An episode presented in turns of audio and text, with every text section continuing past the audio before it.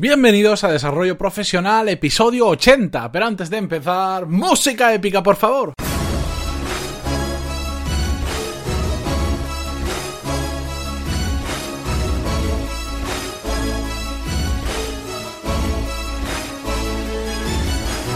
Muy buenos días a todos y bienvenidos un capítulo más, un episodio más a Desarrollo Profesional, el podcast donde hablamos sobre todas las técnicas, habilidades, estrategias y trucos necesarios para mejorar en nuestro trabajo, ya sea porque trabajamos para una empresa o porque tenemos nuestro propio negocio. Y hoy os traigo un episodio que viene motivado por la cantidad de gente que durante este tiempo me ha estado preguntando o me ha pedido recomendación sobre cómo elegir eh, un máster adecuado o un ciclo formativo adecuado. Y al final sois tantos los que me lo habéis preguntado y justo ayer eh, Pablo me lo preguntaba de nuevo, que por cierto Pablo, mañana te, mañana te contesto o esta noche que cuando tengo un poquito más de tiempo, me lo pregunta mucha gente y entonces he decidido traerlo porque creo que así voy a poder resolver una duda que recurrentemente me hacen y que creo que os puede ayudar a muchos de vosotros. Y es que vamos a ver cómo elegir el máster adecuado. Lo más importante del máster es ver cuáles son los problemas que existen al seleccionarlo y después vamos a ver tres aspectos fundamentales que yo creo que hay que tener en cuenta a la hora de elegirlo. Bien, lo primero son los problemas que existen y es que hay mucha variedad de, de oferta, de másters, de ciclos formativos, de cursos online, de cursos presenciales. Y esto hace que se complique muchísimo porque ante muchas opciones es complicado ver cuáles son las correctas, cuáles son las buenas, cuáles son las que encajan más o menos con nosotros. Además, un problema que se junto a esto, el mayor problema que existe es que no solemos tener muy claro lo que realmente necesitamos.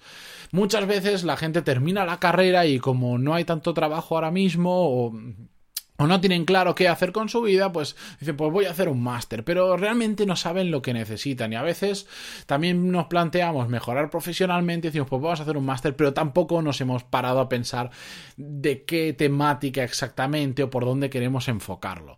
Además, es que hacer un cualquier tema de formación, pero sobre todo másters y MBAs, son una inversión enorme de tiempo y de dinero. Por lo tanto, tenemos que tener muy claro esto por si no podemos estar tirando o mucho tiempo o mucho dinero o ambas cosas a la vez y esto no puede suceder porque hay un coste de oportunidad para tanto el tiempo para el dinero muy grande. Pero bueno, estos son los problemas que pueden surgir, el exceso de variedad, el no tener claras las cosas y la gran inversión de tiempo y dinero que supone. Así que vamos a pasar ya a ver cuáles son los tres aspectos fundamentales que hay que tener en cuenta para elegir un máster. El primero, y lo he puesto el primero porque me parece el más importante de todos y ya lo comenté sobre todo en aquel episodio hace muchos podcasts sobre bueno daba, daba mi, punto de vista sobre si hacer un MBA o no y, y, os contaba un poco la experiencia si queréis os lo dejo en las notas del programa por si queréis escucharlo el episodio mi experiencia sobre haber hecho un MBA y es que hay que tener muy claro pero muy claro cuáles son nuestros objetivos haciendo ese máster o ese MBA. Es el punto más importante que, como os lo digo.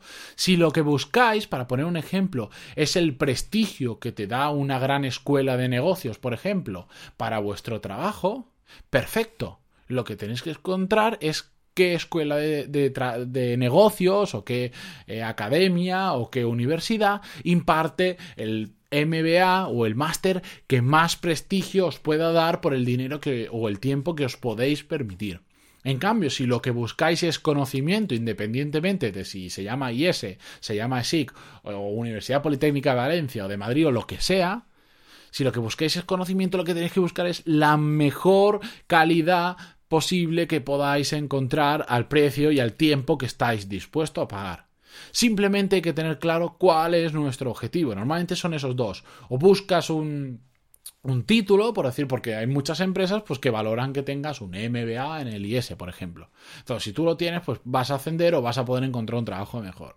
Y hay mucha gente que le da igual ese título, y muchas empresas que también le dan igual ese título, y lo que buscan es que tengas un conocimiento determinado en un área. Entonces ahí tienes que buscar la mejor formación posible en cuanto a calidad. Ese es tu objetivo principal. Y si además tiene mucha referencia a ese título, perfecto, no pasa nada, no, no lo vamos a rechazar. Pero tenemos que tener muy claro cuál es nuestro objetivo al estudiar el MBA o el máster. Ya os digo, yo la mayoría de gente que he conocido que estudia un MBA le preguntas, ¿pero por qué lo has estudiado? Bueno, porque tal. Mal vas, mal empiezas, a tirar un montón de dinero a la basura y un montón de tiempo sobre todo. El siguiente aspecto que hay que tener en cuenta, que es también muy importante, pero menos que el anterior, es cuál es nuestra capacidad de inversión. Y ojo, cuando hablo de inversión, ya lo he dicho antes, no solo hablo de dinero, sino que además también hablo de tiempo. Como dinero, bueno, pues tenemos que ver qué financiación propia tenemos, es decir, cuántos ahorros o cuánto dinero vamos generando mes a mes para poder pagar esa formación, eh, cuánta financiación, si es necesaria, puedo conseguir de forma ajena, a través de un banco, a través de familiares o alguien que nos lo deje, o también existen, por ejemplo, las becas, si hay posibilidad de, de hacer una beca porque, porque es en una universidad pública o existen becas también para universidades privadas, para determinados ciclos formativos, perfecto, lo que tenemos que tener muy claro es cómo me voy a financiar para hacer eh, ese, esa, ese MBA o ese máster y ver eh, cuánto dinero tengo disponible en total y entonces es mucho más fácil acotar. Pues si solo tienes 5.000 euros, pues te vas a quitar la mitad de los máster que cuestan más de 5.000 euros. Y si tienes 10.000, si tienes 30.000, lo que sea, va a ser mucho más fácil acotarlo. La segunda parte de la inversión es el tiempo. Yo lo digo que es el gran olvidado. La gente no tiene en cuenta el tiempo que le va a suponer meterte en un ciclo, un ciclo formativo como puede ser un máster porque normalmente todos, además de las horas presenciales que tienes que estar en clase, requieren muchísimo tiempo normalmente de trabajo en casa. Y al final la suma del tiempo en clase y el tiempo en trabajo en casa va a ser el tiempo necesario que vas a invertir en hacer esa formación. Y eso lo tenemos que tener muy en cuenta. Es decir, si vemos que un máster nos dice 500 horas lectivas, por lo menos súmale otras 500 o otras 400 de horas no lectivas, pero que vas a tener que estar dedicándole extra a esa formación. Entonces, cuidado que, que engaña mucho. ¿eh? Una cosa es hacer 500 horas y otra cosa es hacer 900 horas, que son un montón de horas, por ejemplo, en un año, aparte de vuestro trabajo o de vuestra vida. El tercer punto muy importante que quería destacaros y el último es que averigüéis todo lo que podáis sobre, digamos, la cartera de másters en los que estáis pensando en hacer. Al final te tienes que hacer con un pool de opciones, decir, pues mira, estos tres son los que más cuadran con mi objetivo y que me los puedo permitir tanto en dinero como en tiempo. Bien, pues de esos tres, lo que hay que hacer es compararlos como locos. Al final, estos tipos de los más de los MBA, por ejemplo, suelen ser inversiones en tiempo y en dinero muy, muy, muy altas. Y hay mucha gente que toma decisiones, bueno, pues lo ve, sí, es que me gusta, hay gente que lo ha hecho, tal, y se mete. No, tenemos que compararlas como si no fuéramos a comprar un coche, que de hecho muchos masters cuestan igual o más que un coche. Y cuando tú te vas a comprar un coche, tú no vas a la Ford y le dices, oye, este, este coche que vale 12.000, ah, pues tome 12.000, me lo llevo. No, ¿verdad? Te subes a ese coche, lo miras, preguntas, le regateas un poco el precio al vendedor, te subes en otro, te vas a, también te vas a la Opel, después te vas a la BMW, después te vas a la Mercedes. Miras diferentes opciones y después eliges la que más te cuadra. Pues aquí tenemos que hacer exactamente igual. Al final, ¿qué tenemos que hacer?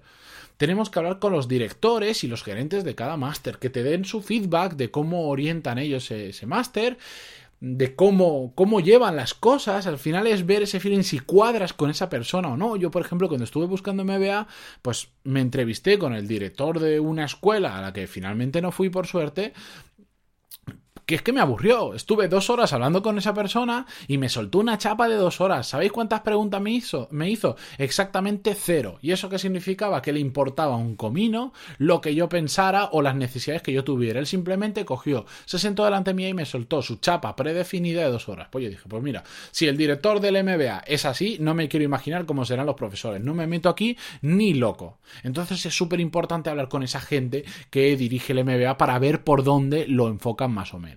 También es súper importante averiguar cuál es el temario del, del máster y sobre todo cuál es el profesorado. Y es que el profesorado es muy importante. El mismo temario te lo dan dos profesores y puedes tener dos experiencias completamente diferentes. A mí, por ejemplo, siempre me gusta que los profesores tengan, sean eminentemente prácticos, vengan del mundo de la empresa, en el caso que a mí me gusta todo esto, porque si simplemente son teóricos, ya me pasó cuando estudié arquitectura, sí, sí, la teoría está muy bien, pero después tienen cero idea del mundo de verdad. Los libros sí, muy bien, los libros tú lo sabes de memorieta, pero de la filosofía de la arquitectura la conoces perfecto, pero nunca en tu vida has construido una casa o un edificio, entonces ¿qué me vas a mí a contar de arquitectura si nunca has hecho arquitectura, solo te has dedicado a hablar de ella? Pues en cualquier otro máster, de cualquier especialidad, de cualquier sector, pasa exactamente lo mismo. Hay que buscar gente que esté en el día a día, que sean profesionales de lo suyo y además den clases y sepan de lo que hablan. Y si encima está ligado con un buen, con un buen temario, pues vamos a aprovechar esas clases un montón y vamos a aprender muchísimo. Otra cosa que se puede hacer para averiguar más sobre un máster es ir con la cara dura y pedirle a esos directores o gerentes del máster, pedirle el teléfono o el email de exalumnos y hablar con ellos. La gente en este sentido es bastante más abierta de lo que creemos. Si tú vas a un exalumno y le dices, mira, es que estoy pensando en hacer este máster y me han dado tu teléfono para, o tu email para por ver si me podías aconsejar de cómo hacerlo. A mí me lo han pedido varias personas y lo he hecho gustosamente para explicarles mi experiencia exactamente en un MBA, en ese MBA de esa escuela de negocios. Y lo he hecho sin ningún problema porque al final es una persona que, pues, que está como tú estabas hace un año o hace dos años. Y pues dices, no te cuesta nada tomarte un café o hacer una llamada por teléfono o contestarle simplemente un email. Pues hacer eso, pedir todas las referencias que podáis. Pero cuando digo todas, si al final le pedís al director de una escuela que de negocios, por ejemplo, o de un máster que os dé tres emails de exalumnos, os va a dar los tres emails de los exalumnos que saben que van a contestar a todos súper bonito. No, no, pedirles todos los que podáis todos los que podáis. Y si conocéis a alguien que lo ha hecho, mejor. Quedar con él, tomar un café y que os cuente él o ella lo que quieran. Y ya veréis toda la información que vais a sacar y vais a poder tomar una mejor decisión. Al final de lo que se trata es de que no cojas el primero que veas o el primero que te sale en el anuncio o del que siempre has escuchado hablar porque no quiere decir que sea el que más cuadre contigo. Hay que investigar a fondo. Hay que dedicarle mucho tiempo porque vas a hacer una inversión, como os he dicho, muy grande, no solo en tiempo, sino también en dinero. Así que coger la primera opción me parece que va a ser una pérdida de, de tiempo y de dinero. Y como extra, Quería daros una recomendación que ya lo dije en un podcast, en el podcast número 10, si empezar fuerte, terminar fuerte. Si os metéis en un máster, os metéis en un ciclo formativo o en casi cualquier cosa que realmente os vaya a requerir mucho tiempo y mucho dinero, ya que os metéis, meteros en serio, ir a tope, pero a tope. Si no, simplemente vais a ser pues otro alumno de esos que casi no sé ni su nombre, sé su número de, de ficha. No tenéis que ser de eso. Ya que os metéis, terminar empezar fuerte, terminar fuerte. Y ese es el extra que os quería dar, porque es súper importante no pasar desapercibido cuando haces un máster y aprovechar cada minuto de las clases a tope. Y acabo de ver que se me acaba de ir a más de 12 minutos. Bueno, lo siento para los que gustan los podcasts breves y me alegro para los que gustan que me enrolle un poquito más. Así que nada, bueno, mañana nos, nos, vamos a escuchar con un nuevo episodio que me ha gustado bastante. Lo voy a grabar justo ahora, pero ya tengo hecho el guion y, es un tema que me gusta. Así que nada, no os adelanto nada, dejo ahí un poquito la intriga y nos escuchamos mañana con un nuevo episodio. Antes de irme, como siempre, muchísimas gracias por vuestras valoraciones de 5 estrellas en iTunes y por vuestros me gusta y comentarios en iVoox. De verdad, muchísimas gracias por estar ahí cada día y por aguantarme todos los días 10 minutitos. Hasta mañana amigos. Adiós.